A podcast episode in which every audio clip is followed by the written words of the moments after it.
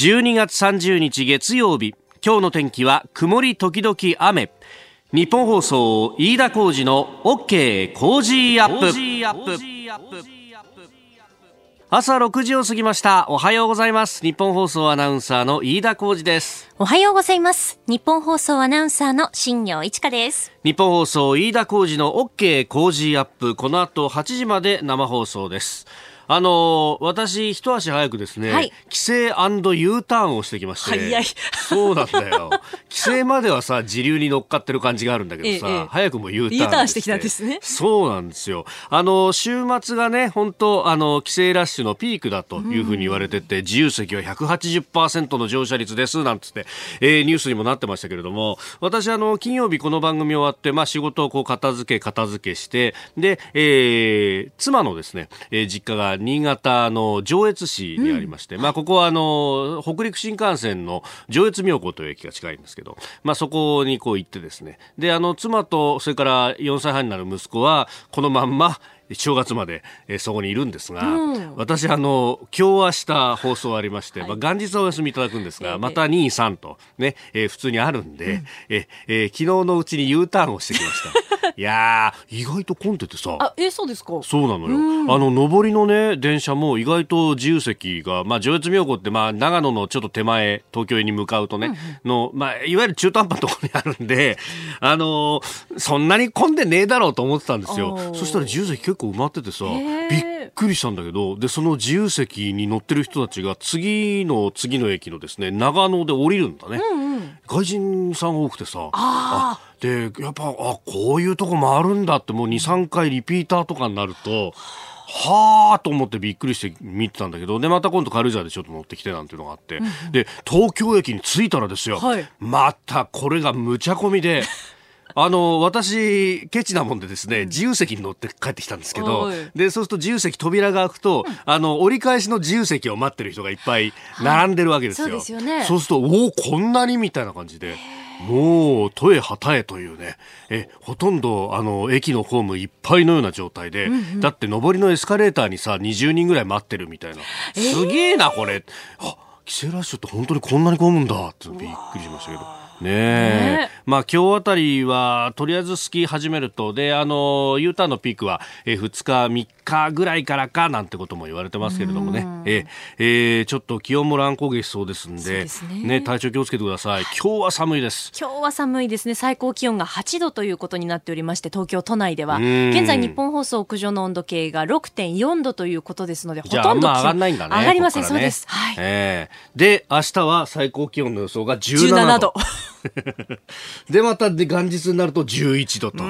初詣は寒いんだろうな。そうですね。ねえー、体調管理しっかりしてくださいね。あの、私帰ってきたんでですね、これ正月はまあほとんど一人で過ごすというかような感じになるんですけど、はい、あんまり寂しいんで、親父に電話したんですよ。うん、そしたら親父も一人だと、お親父も一人かと思ったんだけど。で、あの、じゃあ大晦日は一緒に過ごすかなていいじゃないですか。で、今度あの、弟にも電話をしてですね、うんうん、弟にメールをして、あの、大晦日あれだったら俺と親父過ごすからどうだって言ったら、無理だと。大晦日は、えー、有明のホテルで、えー、正月を迎えますので無理です。うちの弟、あの、アニメが大好きでしてね、そうすると、これもパまたピクッと反応する方いらっしゃると思うんですが、えー、有明に泊まってアニメが好きっていうと、それはお前コミケだろって話になって。ね、何今年4日間もやんの？そうなんですよ。私もまあ初日行ってきましたけれども。行ってきましたか。まあ、お宅にとっては忙しいんですよ、この年末。やること多すぎて。28、29、30、31とビッグサイトで。そうです。ねえ。だからあの終わった後、なんか、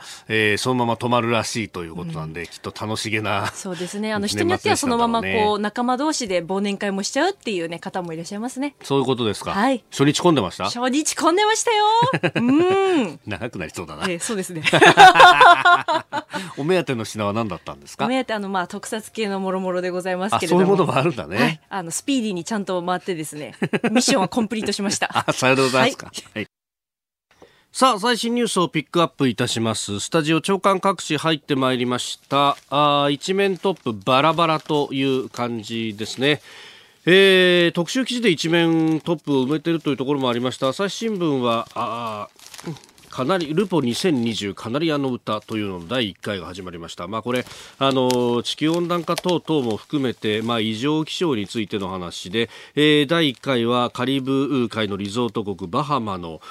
町まあハリケーンが直撃して町が、えー、ボロボロになってしまったと、えー、吹き飛ぶ屋根数十年に一度何かがおかしいという見出しがついております。えー、それからですね読売新聞一面トップアメリカの空母艦載機の訓練について、えー、馬毛島というね、えー、これあの鹿児島県の西之表市にある島ですけれどもここまあもともと個人というか企業の所有だったところがえー、国が買い取ってそこで訓練をすると、まあ、今、硫黄島でやってるものがここに移ってくるということになります。まあ、もともとの歴史をたどると昔はね、えー、アメリカ軍の厚木基地で行っておりました。まあ、厚木って言いながらこれ場所的には大和とか綾瀬とか、まあ、神奈川県の真ん中付近にあるんですけれども私もあの大学時代に知り合いがこの大和市に住んでたりなんかするともう夜間の離発着訓練があると酒飲んでても、隣の人の声が聞こえなくなるぐらいバリバリバリバリバリなんつってね、えー、音がしておりましたが、まあ今は用途でやってます。で、それを曲げ島に移すと。まあ、あスタッフなどのそのリクリエーション施設がないじゃないかみたいな批判もあったりもするんですが、まあこれね、えー、今用途でやってるっていうところも用途はそれこそ、あのーまあ、こう言っちゃなんですが、コンビニ一つないようなところでもありますので、まあ、そう考えると、まあ、機能の移転としては、まあ、使い勝手もよかろうと。まあ、そして、えー、抑止力という面で言っても、まあ、南西諸島で、えー、こういったことをやると、まあ、南西諸島といってもね、えー、どちらかというとかなり九州、鹿児島に近いところではあります。鹿児島県でもありますしね、えー、ではあるんですが、まあそういった点でも一つ前進になるのかというところであります。えー、2022年度に着工し、25年度にも訓練を開始したいというのが政府の方針ということを読売はトップで報じています。えー、それからですね、えー、安全保障の話でいきますと、朝日新聞が一面の肩のところ、2番目の記事として書いてます。ホルムズ緊張の海、海事艦を追尾、イラン革命防衛隊かと。まあ、もともとこのアラビア海一帯というところには、あジブチというところにね、えー、拠点を置いて、えー、海賊対処ということで、えー、自衛隊の艦艇なども行っております。で、まあ、それとは別に、えー、国際訓練をペルシャ湾で行ったということがありまして、その時に、海上自衛隊からは艦艇2隻が参加したんですけれども、10月のことですね。で、えーそれに対して、えー、革命防衛隊とみられる船から短時間追尾を受けていたことが分かったと、えー、緊張の海であると。だから閣議決定がありましたけれども海事の艦艇を出すと非常に危険であると。軍艦の足音が聞こえると。いうように主張したいのが非常にありありと見て取れる見出しの付け方なんですけれども、えー、一方でこんな事実もございます。えー、防衛省のですね統合幕僚幹部というところが、まあ、これあのツイッターのおあアカウントなどもあって、えー、情報発信をかなりしてるんですけれども、えー、12月26日に、えー、鹿屋の基地に所属している P3C という哨戒機が、えー、対馬の南西、えー、およそ170キロの海域を北東に向かって進む、えー、ジャン海2型フリゲート艦1隻を確認したと。要するに中国の艦艇をですね、これ確認したと。で、えー、対馬海峡を北上して、えー、日本海側に出て、えー、もう一回、えー、東シナ海の方に取って返したということが出ております。えー、それから同じような時期に Y9 情報収集機も東シナ海からやはり対馬海峡を通過して日本海に飛来して、えー、そのまま取って返したというようなことが出てきております。いや、これだってですね、あの、追尾してなかったら分かんないわけですよ。で、似たようなことは南西諸島でも起こっていて、えー、我が国の領土領海でもある、えー、領空でもある、尖閣諸島の周辺でも起きております。で、それに対して、えー、陸、ごめんなさい、えー、海上自衛隊の艦艇だったりとか、あるいは、えー、航空機などがきちんと、その、どういったところに行くのかっていうのは追尾をしているということもございます。で、また別の逆の事例として言うと、リムパックというですね、かなり大掛かりな、えー、多国籍の軍隊を巻き込んだあ訓練というものが、えー、ハワイで行われておりますけれども、これにはあ中国の艦艇も確か今年は招待されなかったと思いますけれどもかつて招待されていた時なんかは、えー、そこら中に集まってくる日本の船であったりアメリカの船であったりとかの近くでじーっとこっちの方を見ていたりとかそこをちょっとついてきたりなんかしていろんな情報を取っていたというような話もあるわけですね。えー、ことほどさように、えー、日本の周りの海であってもこれが、えー、オマーン湾であったりペルシャ湾であっても、えー、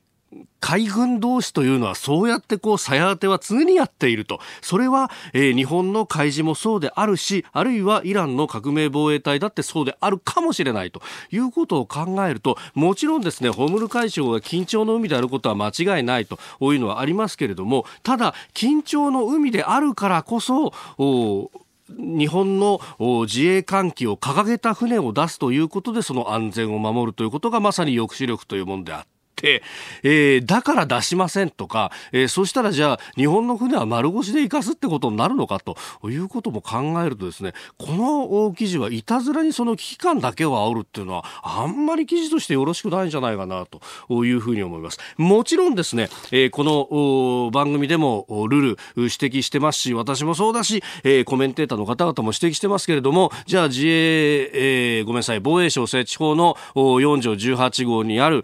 調査査、研究目的で出すことが果たして本当にいいことなのか、それであって、えー、武器の使用は相当制限されるし、そもそも論として日本の旗を掲げた、えー、船を守ることができないという状況で、えー、船だけ出して、えー存在感だけをアピールするというようなことで果たしていいのかというのはもちろん別の議論としてあるんですけれどもこうした海であるからこそ艦艇を出す必要が今あるのだという帰結になぜならないのかというところは私は疑問に思うところであります。年末に起こんなっていうところなんですが。あなたの声を届けますリスナーズオピニオンニュースについてのご意見をお待ちしております。今朝のコメンテーターはジャーナリスト須田慎一郎さんです。取り上げるニュースですが、えー、IR 食事件についてで、えー、それから北朝鮮で金正恩氏主催の朝鮮労働党中央委員会総会が開催されております、えー、さらに海上自衛隊の中東派遣、えー、週末閣議決定が行われました、えー、そして日本郵政トップの交代がありましたね、えー、そして、えー、関西電力の金品授受問題の調査報告について、えー、須田さん独自の取材もお話しいただこうと思います。さあ、次第はコメンテーターの方々とニュースを掘り下げます。今朝のコメンテーター、ジャーナリスト、須田慎一郎さんです。おはようございます。おはようございます。しかしよく働きますね。いや、ありがとうございます。我々本当に、去年もあの、大晦日須田さんと一緒に番組やらせてました。明日も大晦日だもんね。本当ね。じゃあ、焼肉でも食べてしみじみする？さっき笑っちゃったよ。するか、しかし年末に。鍋ならわかるけど、焼肉でと。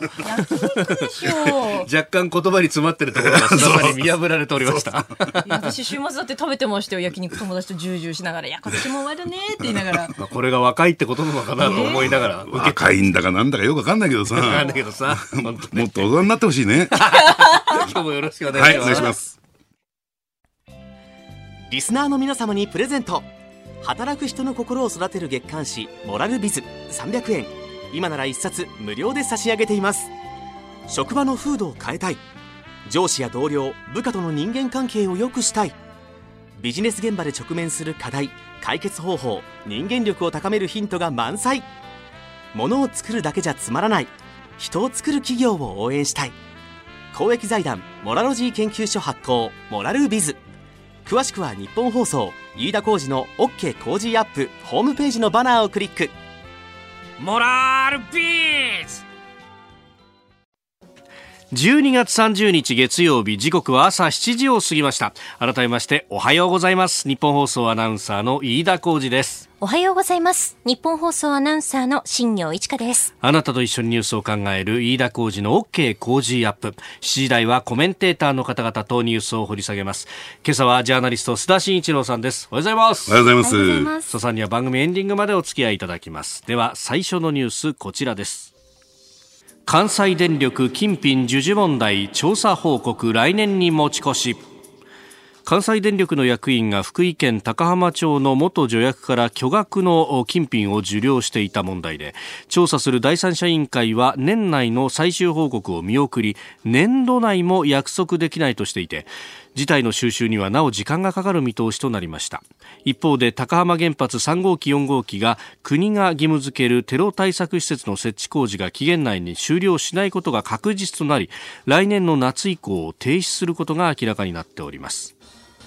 えー、年度内も約束できないということになると来年3月以降にずれ込む可能性があるということになったようですね、須田さんね。そうですね。あのー、で、加えてですね、はい、あの、このね、えー、問題について、えー、えー、ポイントちょっといくつか挙げたいと思うんですが、二つほどね、はい、えー、ちょっと今日お話しさせていただきたいんですけれども、うん、あの、なぜじゃあ年度内も約束できないっていうふうになってるのかっていうと、一、はい、つはね、えー、税務捜査当局の動きを私はね、意識してるんだろうなと思うんですね。税務捜査当局。はい。えー、これがポイントの一つ目なんですけれども、はい、えー、そもそも今回の一件というのはですね、えー、あの、金沢国税局というところが税務調査に、はい、えー、入りましたねと、関電の、えー、仕事を受け負っている建設会社に、えー、税務調査に入ったところ、えー、不明なお金がですね、3億円以上見つかったということで、それを追いかけていくと、関西電力の、えー、会長以下ね、はい、幹部にお、ね、金品が渡っていたというのが、そもそも発端じゃないですか。はい。で、この件に関して、まず一つはですね、えー、国税当局サイドに取材をしてみると、うん、当初はね、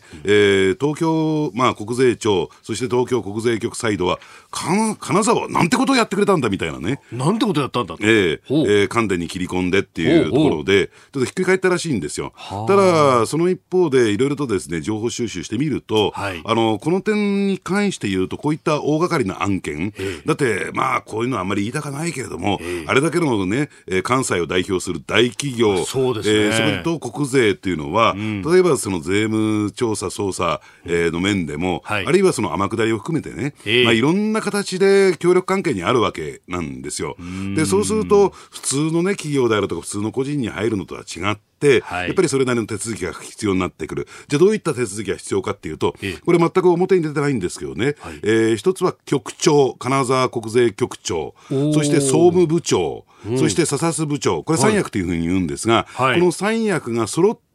ゴーサインを出さないと、はい、えー、できないというね、そういう不分率があるらしいんですよ。じゃ地方のその国税局のトップ3人ってことですね。トップ3人ですね。はで、そのうちの一人がですね、ちょっと今回はね、見送ろうじゃないかぐらいのことを言うと、はい、えー、入ることができないというね、えー、状況になるらしいんですね。あの、何かマニュアルがあるわけじゃないですよ。えー、ただ、そういうふうに言われていると。えー、でですから今回その3人が揃ってゴーサインを出した、はい、出すにあたって、えー、えー、その影響を考えてみると、自分たちだけの判断では、ちょっとこれ怖いから、はい、じゃあ一体何があったのかっていうと、要するに、まあ、検察の方から、やれと。うん、要するに、えー、やってほしいと。そういう強い意向がというのはですね、脱税案件というのは、検察が受けになるわけじゃないですか。ああ、なるほど、そっか、そっか。で、はい、加えてですね、今どうなんでしょうね、主だった国税局には、はい、えー、例えば大阪国税局あるいは東京国税局には、うん、検察から、えー、人が派遣されてるんですよ。だから査察案件というのは、はい、えー、査察部の査察案件というのはマルサですね。えー、っていうのはですね、えー、ある意味で、まあ、こういう言い方をすると国税の方々は怒るかもしれないけれども、うん、えー、検察の下請け化してるんですよ。はあ、まあ一応人事交流目的ではあるけれども、えー、当然情報のやり取りがそこであるわけだし。えー、だからまあ車の両輪になってるというのが本当な表現かもしれないですけどね。えー、えー、というところから考えて、はい、検察の意向が働いたという動きがあるんですね。今回の件に関して言うと。はい。で、そうするとね、まあ結果的に第三者委員会が、まあ自主的にこうやって調査をして、うん、結果が出たのを見極めた上で、ある種捜査に着手するんではないかと。も言われてるんですよ。何らかのね。そうするとここで変なね、報告書を出して、ええ、後でそれが全部ひっくり返されたらなんかしたらですね、もうメンツ丸つべっていう状況になるじゃないですか。確かに。だから、ここは徹底的にやらなきゃならないと。あええ、あれしかもこの第三者委員会のトップって元検事総長の佐々木さんですよね。そうです。なるほど。そこつながるんだ、ええ、だからそういった関係性であるとか動きがあるんですよ。だから、当初はですね、年内にも、ね、12月末ぐらいにはなんとかみたいなことを言ってたのが、えー、だんだんだんだん伸びて、当ね、次は1月か2月ぐらいには、年度内も無理みたいなね。ねどんどん後ろに倒れていってますね。ねこれ変な報告書出せないし、はい、あるいは出したら入ってくるぞみたいなね。なるほど、えー、関連としての、えー、ほほ。これが1点目、えー、そしてもう 2,、えー、点目としてはですね、はい、えー、大きくなぞったんだけれども、うん、あのー、まあ、あのー、その点についてはちょっと後またね、時間取って、ね、ぜひ。これは、ちょっと年を越してでも、はい、はい、えー、関西電力の問題について、まずは、えー、お話しいただきました。おはようニュースネットワーク、取り上げるニュースはこちらです。北朝鮮で金正恩氏主催の朝鮮労働党中央委員会総会開催。北朝鮮の金正恩朝鮮労働党委員長は昨日、おとといと党中央委員会総会を開催しました、北朝鮮が一方的に年末と定めた米朝非核化交渉の期限が迫る中新たな方針が示される可能性があります。えー、会議はさらに続くと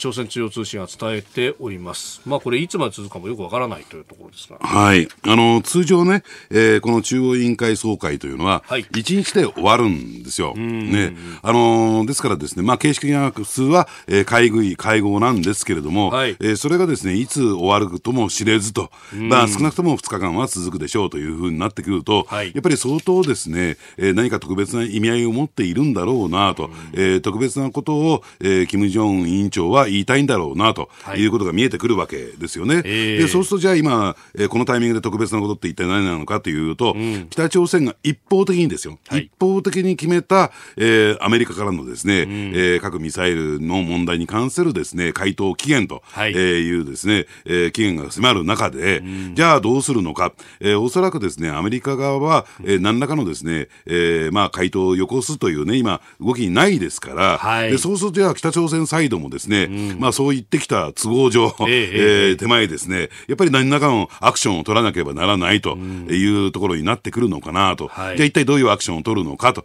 いうことなんですが、えー、これレッドゾーンを超えてしまうと、うん、一気にですね、まああの、これまでの、えー、トランプ、キム・ジョンウンの人間関係が、えー、壊れてしまってですね、まあ言ってみれば、えー、また体制が危うくなってくる、うん、あるいはそのアメリカからのですね、あるいはアメリカ軍からの、えー、プレッシャーが強くなってくると。で、これ、まあ、やらないと、メンツは潰れるし、はい、やったらやったらで、レッドゾーンを超えてしまったならば、はい、えー、これアメリカからのですね、えー、しっぺ会社が怖いし、うん、さあ、どうしたものかという状況に今なってるのかなと思いますけどね。えー、いや、本当なんか、全門の虎、肛門の会みたいな感じで、引くも地獄、進むも地獄なのかっていうね。うこれ、判断のしようもないような気もするんですかね。えー、えー、で、加えてですね、どうなんでしょうね。やっぱりこの年末へ向けてね、うん、えー、まあ、それこそ一番大きな話題になったのは ICBM のエンジンの燃焼実験というところがあったわけですけれども、はい、まあ、これ ICBM 大陸間弾道ミサイルを飛ばしてしまうと、はい、レッドゾーン超えになってしまいますからね。えー、ですから、小出しにというか、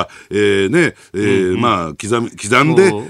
実験をしてきたというところも。寸止めみたいな感じですよね。そうですよね。で、ですから、あのところばっかり注目されてるんですが、それ以外を見てみるとね、はい、陸、海、空問わずですね、うん、やたらめったらいろんなアクション取ってるんですよ。はい、で、何かこう、整合性といったらいいんですかね。あの、なんかこう、計画があって、、はい、えー、そういったアクションに動いてるわけじゃなくて、まあなんかこうね、無必要な状況の中で、カオスの状況の中で、なんかこう実験だとか演習だとか、はい、えー、ロケット発射みたいなことが行われてるように見えるんですね。だから、その、じゃあ何が言いたい、私が何が言いたいのかっていうと、はい、果たしてこれコントロール、統制が取れてるのかどうなのか。中央からの。ええ。ー、だから、軍が勝手にやってる可能性もなきにしもあらずではないかなと思うんですよね。だからここで注目しなきゃならないのは、やっぱりあの、金正恩委員長が、果たしてすべてのことに関してね、えー、まあ、父親のですね、金正日、えー、総書記のように、はい、えー、すべてハンドリング、ね、コントロール、えー、できているのか、うん、そうじゃないのか、というところはやっぱり見極める必要がある、第一点目と。えー、そして、それが、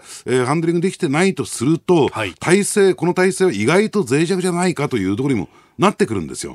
じゃあ、これまでなんでそれをね、抑え込んできたのか。っていうなると、はい、やっぱりどうなんでしょうね、えー、経済的な安定というか、まあ、成長を含めたね、経済的な恩恵というのがあったからこそですよね。はい、で、昨日例えばね、共同通信これ配信したんだけれども、えー、あのー、北朝鮮のですね、えー、えー、漁船が、また日本海沿岸に打ち上げられたと。そうですね。えー、佐渡島にも。そうですね、佐渡島に。はい、で、まあ、一部ですけどね、もう破損されて、一部しか来なくて、で、白骨死体と。えー、えー、7人ほどだということですね、という状況を見てみるととですね、はい、あれがもう200隻近く、うん、あの漂着してるわけですよね、はい、あそこの部分だけ見ても、え相当経済的には非常に厳しい状況に追い込まれていると、うんうん、あの装備でね、漁具で、はい、えー、荒波の日本海に今のこのタイミングで出てくるということは、相当ね、こうリスクというか、やらなきゃならない、何らかの事情があるんだろうなと。思いますけどね。あの今年はね、えー、日本海側の大和隊というところ、えー、まあ日本の排他的経済水域ですが、えー、まあそこで、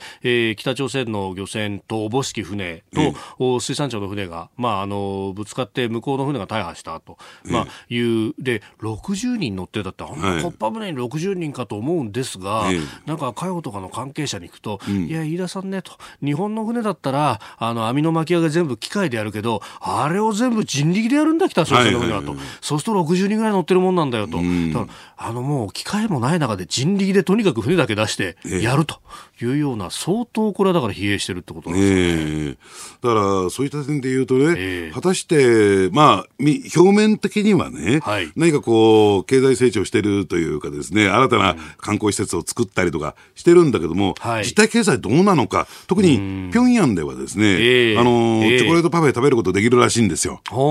で、それに対して、えー、地方では飢餓にあえいでるとか、はい、その飢餓を癒すために、ダブついてる、うん、国内にダブついてる覚醒剤を打つとかね。そういったところまで言われてるっていうか、まあ確実な情報として入ってきてる。で、このね、極端な格差というのがどうな、はい、どういうことを招くのかなと。いうことも考えていかなきゃならないんじゃないかなと思いますからね。これ逆に言うと制裁は効いてるってことですか？いや、相当効いてると思いますよ。だからこそ、だからこそですよ。はい、要するに北朝鮮、だから、だから、あの、小泉訪朝の時はなぜ日本に仲介に仲立ちに立ってもらいたかったのかというと、そこで唯一必要だったのは体制保障なんですよ。まあこれ、後に小泉さんから私聞いてますけどね。で、ところがもう体制保障という点では、トランプ大統領と金正恩委員長の間で成り立ってるわけだから、はい、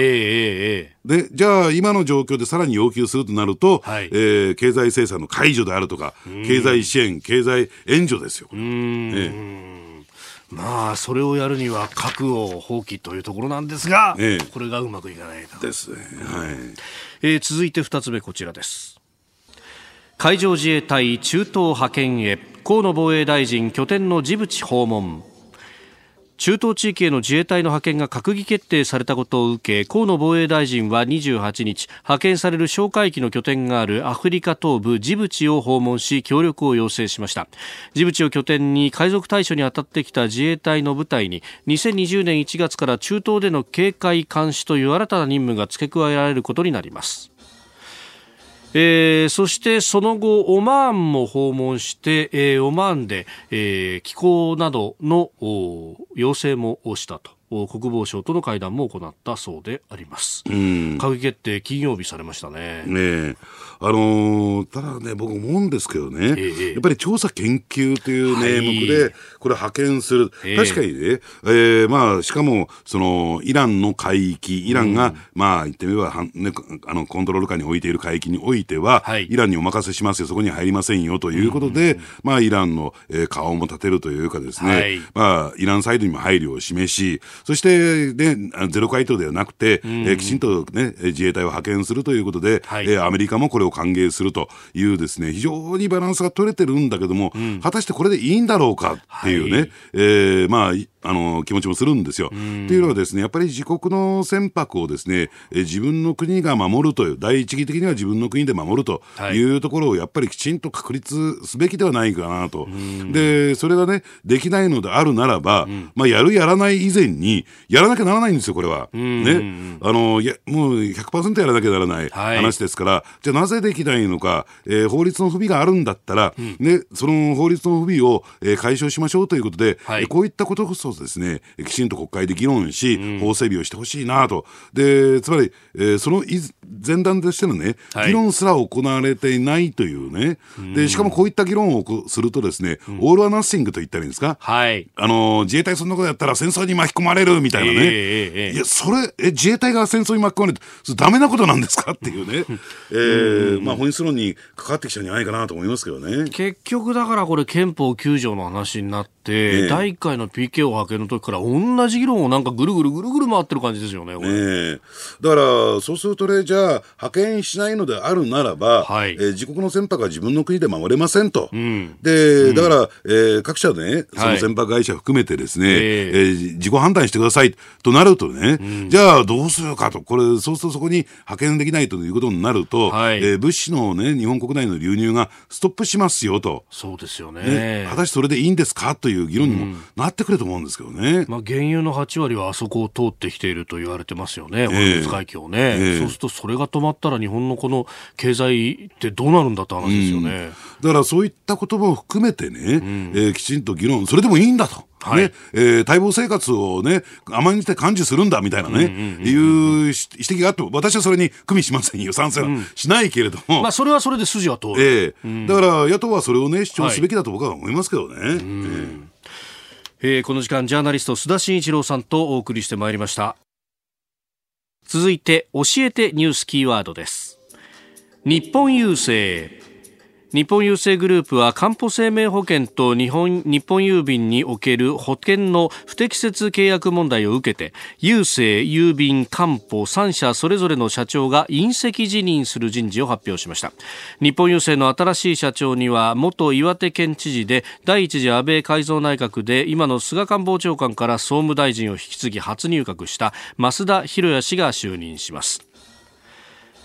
えー、総務省から処分情報を受け取っていた郵政の鈴木康夫上級副社長も退任ということになります。うん、あのですから、この3社のトップがですね、はい、あの民間の、えー、出身、民間企業出身者から、うん、まあ、具体的に言えば、えー、大手金融機関出身者からですね、はい、でて官僚出身者というね、うね。まあ、先祖返りしているという、えー、えー、状況になってるんですけれども、はい、果たしてこれでいいんだろうか。っていうね、感じがね、非常にするんですよね。もともとこのね、あの、日本、日本郵政、あるいは郵便局というのは、うん、あのね、旧郵政省の現業局だったわけですよね。はい、えー、郵政省が、役所が、えー、やっていた事業というところなんですけれども、まあ言ってみればですね、かつての郵政省っていうとイコール郵便局っていう状況があって、ただ、これがですね、政策官庁へ生まれ変わる、はい、えー、通信放送というところを、えー、どんどん取り込んでいって、まあ、そこをですね、軸に、えー、生まれ変わろうと。はい、えー、で、結果的に、えー、民営化という流れを受けて、うん、まあ、あの、本来だったらね、役所との関係はどんどんどんどん希薄化していく、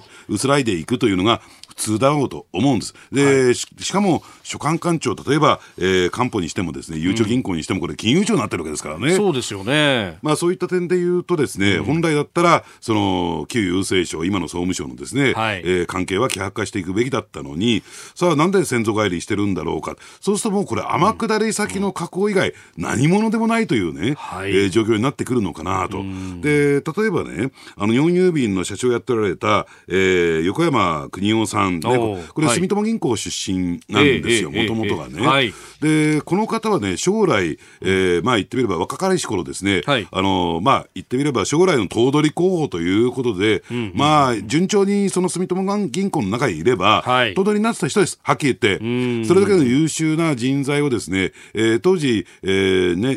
日本郵政を引き受けた西川善文さん、吉文さんというですね、えーえーはい、まあ名物頭取会長ですよ、住友銀行の。この人がですね、銀行側の反対、表に出てませんよ。銀行側は反反対したんですよ。反対してたんですね。横山さんの、えー、引き抜きについてね。で、それについて私も相談なんか受けたりなんかしたことあるんだけれども、そうですか。えー、結果的に引き抜いて持っていきました。いただったんです、銀行でそういう意味では。ね。で、それだけの人材を当てて、はい、えー、まあ、言ってみれば、その、なんていうんですかね、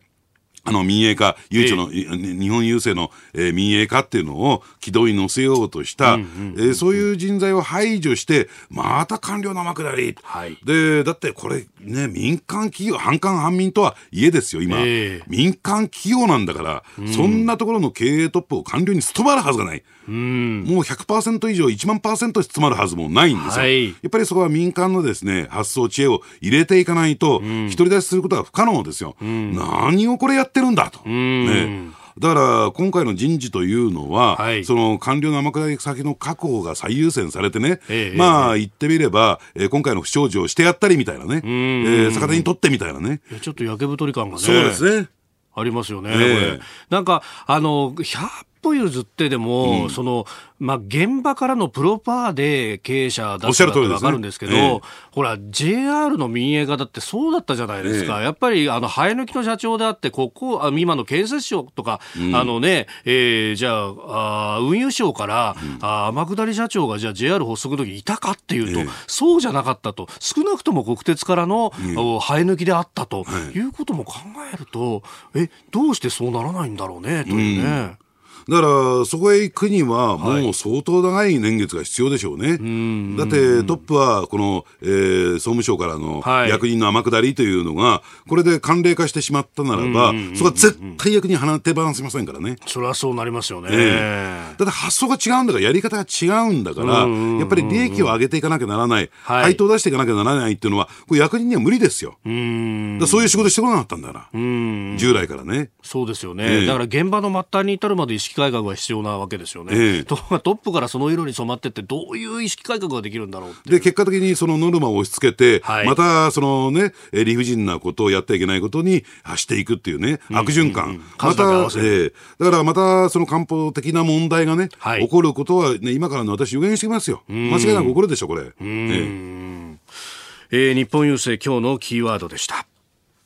さあ、メールやツイッター様々ニュースについてもいただいておりますが、あか、ね、えー、悠長の一連の問題について、うさいカレーさんツイッターです。郵政国営でやるべきだと、民営化は失敗だと思うと、えー、本質的に民営じゃないしと、えー、家元さんも郵政民営化して本当に良かったのか、えー、水道事業も民営化の話があるけれども、民営化して本当に大丈夫なのかというご意見もいただきました。まあ、最低でもね、郵便事業は、そうなのかもしれないんだけども、結果的にそこ民間の発想が出てこないと、はい、利益が出てこない赤字になる。じゃあ結果的にその赤字は誰が補填するのかって、我々国民の税金からということになりかねないんですよ。だからやっぱりそこはね、経済の原理原則、マーケット原理を導入するということは、はい、私は必要じゃないかなと思うんですけどね。ゆうちょだとか保険だとかの分野っていうのは、まさにこう民間とかぶる部分、ね、そうですね。えー、相当こう同じようなことをやってる部分があるから、ここは、そうと民営化でもいいような気がする採算度外視してやってると、えー、あの結果的にマーケットを歪めることになりますからね。うん、そこの問題っていうのがまた別で指摘されるべきなんだけど、そこまで議論がいかないってことですよね。はいはいまあ、あの民営化当時はね、議論してたはずなんですけれども、んなんかそこからずいぶん離れちゃいましたよね。はい続いて、ここだけニューススクープアップです。この時間、最後のニュースをスクープアップ IR 汚職事件中国企業が秋元議員に300万のメモ作成。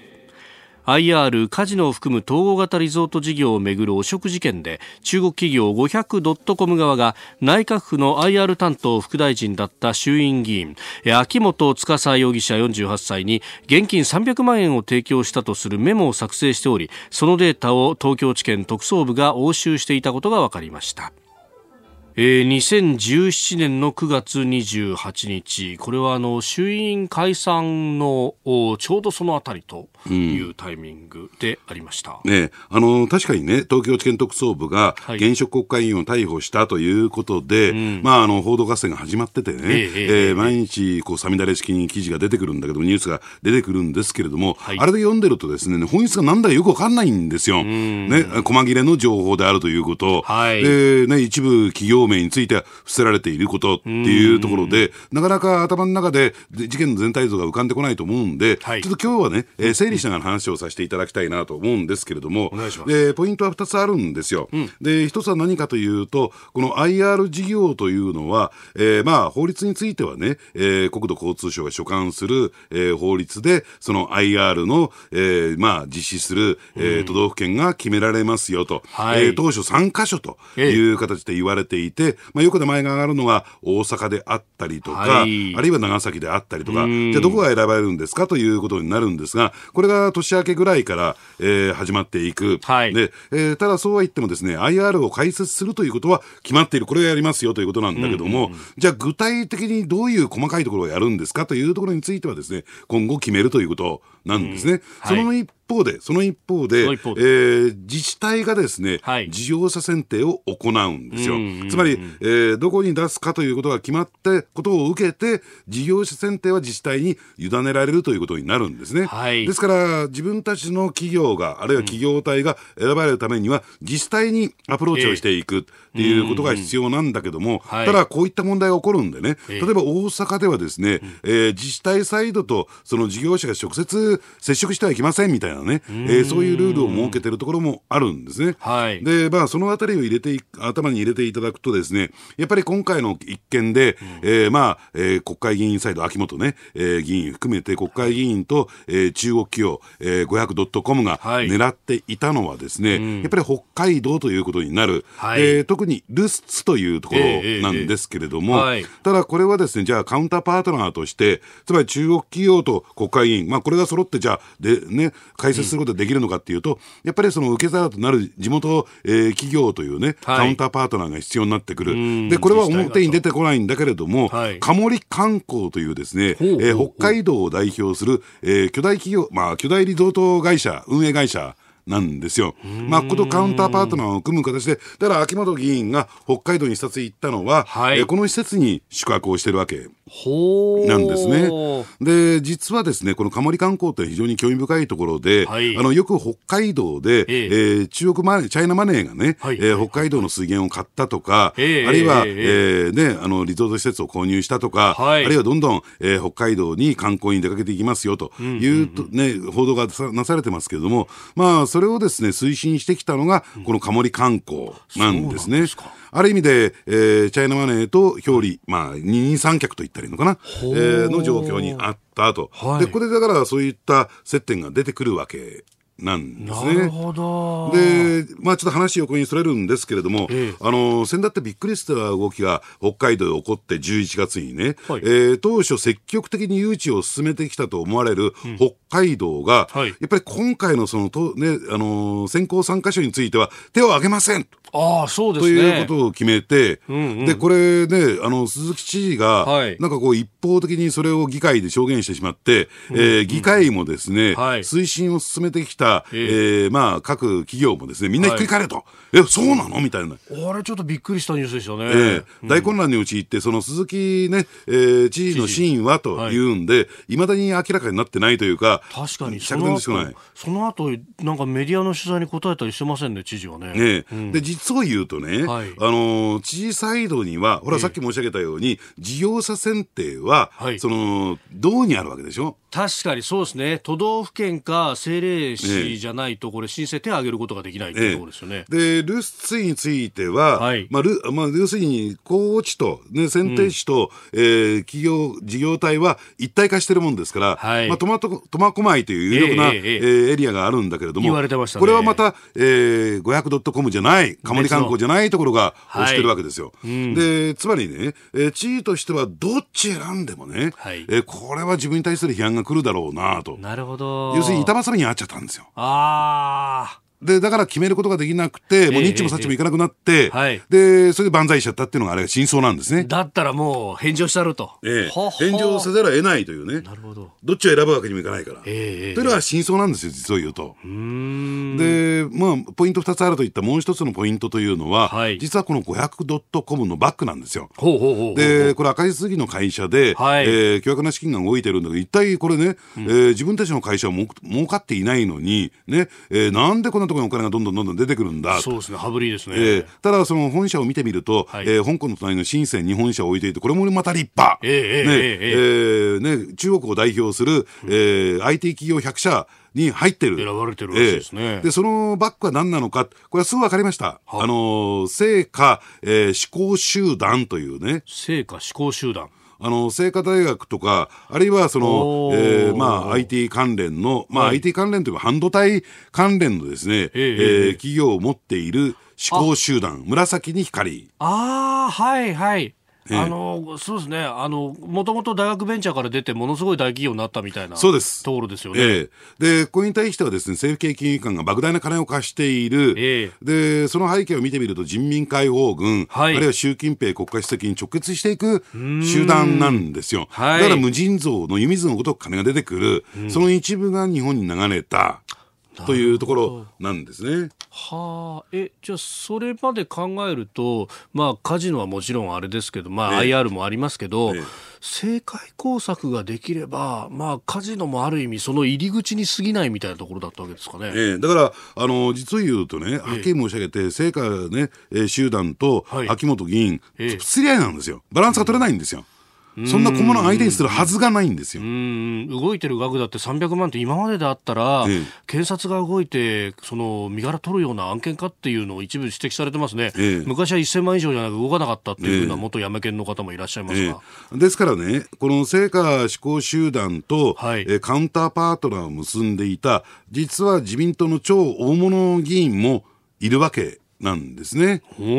だからそのね、えー、手足となって秋元議員が動いてたんじゃないかなっていうのは私のこれ読み。まだね、確証取れてないんですよ。裏が取れてない。なるほど。あのー、あのー、サイドはね、えーえー、埋まってきたんだけども。なるほど。えー、そうやってちょっと今情報を集めてる最中なんで、ぜひですね、年明けた、うん、楽しみにしていただきたいなと思いますけどね。これ、検察だって当然そこ意識しながらのこれ捜査になるわけですよ、もちろんね、逮捕とかね、起訴とかっていうところは意識してないけども、えー、そういったね、えー、人脈があったんだ、そういったところにもお金が流れていたんだ、場合によっては正式に規制法でいけるんだというところで実名が出てくれば、これ大きなダメージになるでしょうからね。なるほど。えーえー、今日のスクープアップのゾーンは、IR 事件、まあ、その先というところまでお話しいただきました。